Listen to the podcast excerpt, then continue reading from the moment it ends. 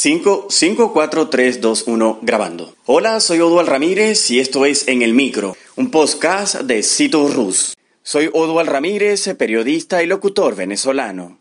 En este episodio estaremos narrando la posición de Gerard Piqué, pesimista sobre la posibilidad de celebrar la Copa Davis.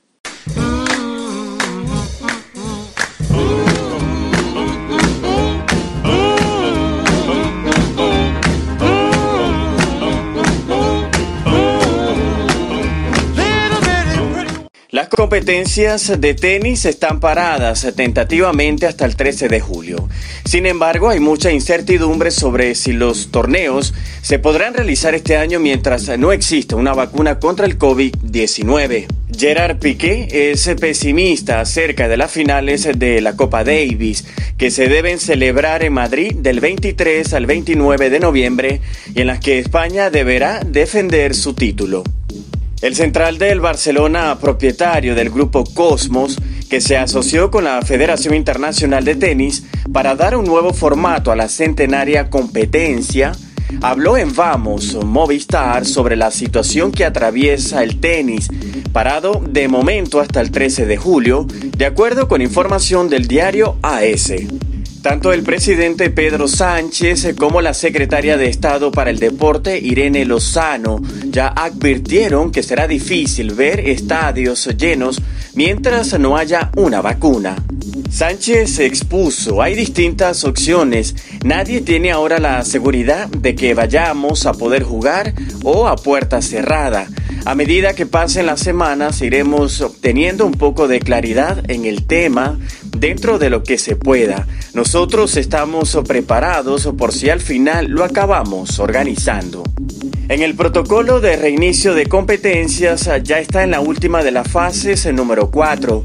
Se contempla como regla general que todos los torneos sean a puerta cerrada, al menos hasta que exista una garantía sanitaria que anule el riesgo que supone autorizar el acceso de público.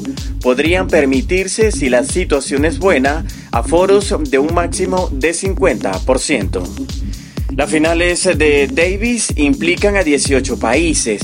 España quedó encuadrada en un grupo con Rusia y Ecuador y se teme que las restricciones de circulación internacionales impidan la llegada de selecciones, lo que haría inviable el torneo.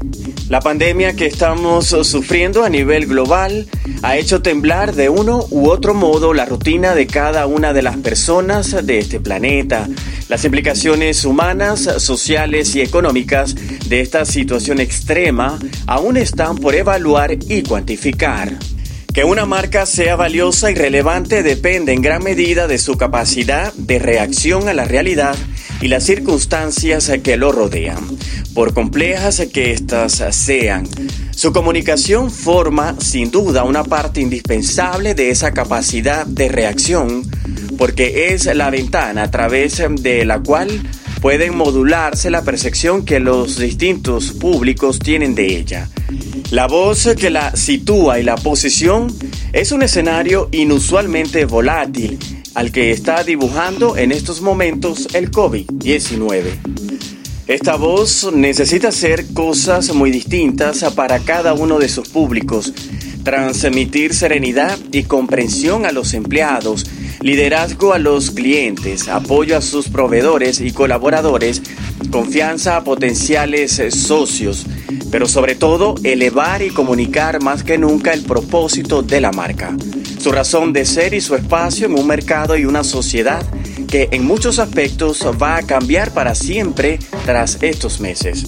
El COVID-19 ha traído consigo incertidumbre, miedo, pero también la oportunidad de hacer aún más evidente el valor humano de las marcas, su capacidad de reorientar sus objetivos de negocio y ponerlos al servicio de una sociedad que les va a necesitar quizás más que nunca. Si les gustó en el micro, la mejor manera de apoyarnos es compartiendo este podcast con tus amigos. Y nuestros episodios están disponibles en iTunes, Google Podcast, Spotify, además de otras plataformas tecnológicas.